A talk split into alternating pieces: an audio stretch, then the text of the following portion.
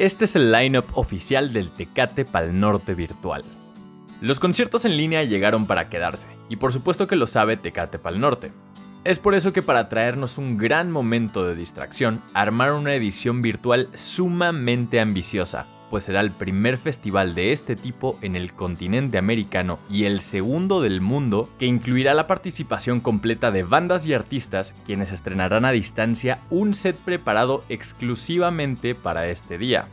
Por si esto no fuera suficiente, también contarán con la participación de algunas de las empresas más importantes de producción audiovisual en tercera dimensión y efectos especiales de países como Bélgica, Estados Unidos y México, las cuales han colaborado en proyectos como Tomorrowland.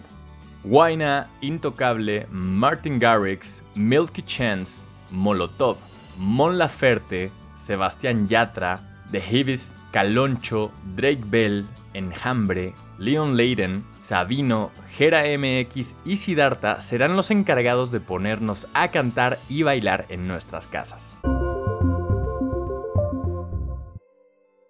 Saint Vincent revela los detalles de su nuevo disco con la canción Pay Your Way in Pain. Saint Vincent comenzó a soltar información sobre su próximo disco y por supuesto que empezó a generar expectativas.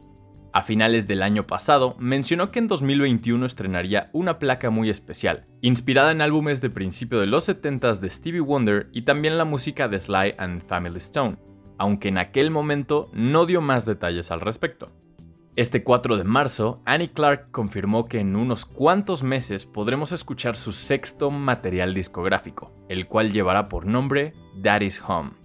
Se trata de una colección de 11 canciones donde la artista pule por completo el funk que durante tanto tiempo la ha caracterizado.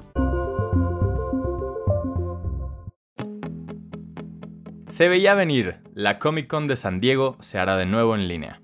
La organización del evento lo informó así este lunes, dando a conocer que esperan regresar con el formato tradicional hasta 2022, y eso a ver si el asunto de la pandemia se controla. La edición de este 2021 se llevará a cabo del 23 al 25 de julio próximos. Hemos tomado la desafiante decisión de posponer la Comic Con de 2021 para así poder realizarla en persona hasta nuestras fechas de 2022, y una vez más celebrar este año como la Comic Con Home en línea gratuita. Así lo comentaron los organizadores en un comunicado recogido por Deadline. Queen lanza el primer videojuego de su historia para rockear como ellos.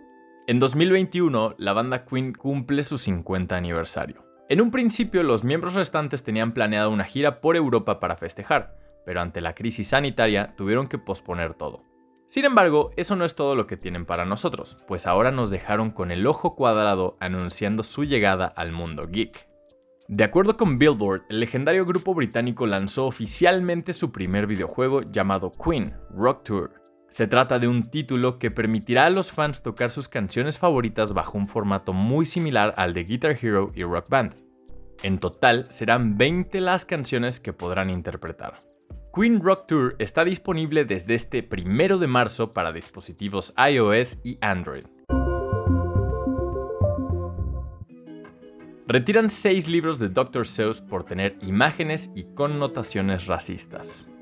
Theodore Seuss Geisel, como en realidad se llamaba, es uno de los escritores y caricaturistas más importantes de la historia. A lo largo de su carrera, publicó obras que incluyen a personajes que ahora son parte de la cultura popular, como el Grinch, el gato con sombrero, el Lorax y muchos más.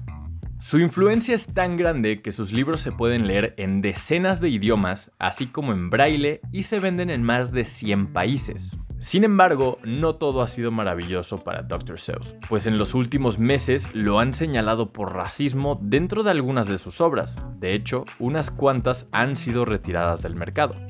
Los títulos que no volverán a ver la luz son And to Think That I Saw It in Mulberry Street, If I Run the Zoo, McElligot's Pool, On Beyond Sivra, Scramble Egg Super y el libro de acertijos de Cat Squeezer. México se coloca como uno de los países más hackeados. Los correos falsos de plataformas de e-commerce y marcas famosas fueron los anzuelos más usados para engañar a los internautas mexicanos durante la pandemia. A lo largo de 2020, México registró 14 millones de intentos de ciberataques, según cifras de Fortinet. Esto representa el 34% del total de los ataques en Latinoamérica. Tomando en cuenta indicadores similares, el país aparece como el séptimo del mundo con más ataques de correos maliciosos, según datos del informe anual de Kaspersky. A pesar de que México aparece en los rankings de los países más vulnerables a ciberataques desde hace años, no cuenta con una estrategia nacional de ciberseguridad, pese al incremento en registros de ataques.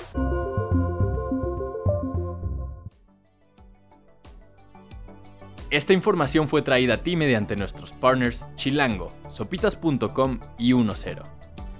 Gracias por escuchar y no olvides suscribirte. Sintonízanos la próxima semana en el podcast oficial de Más por Más, donde encontrarás lo mejor de la web en un solo lugar.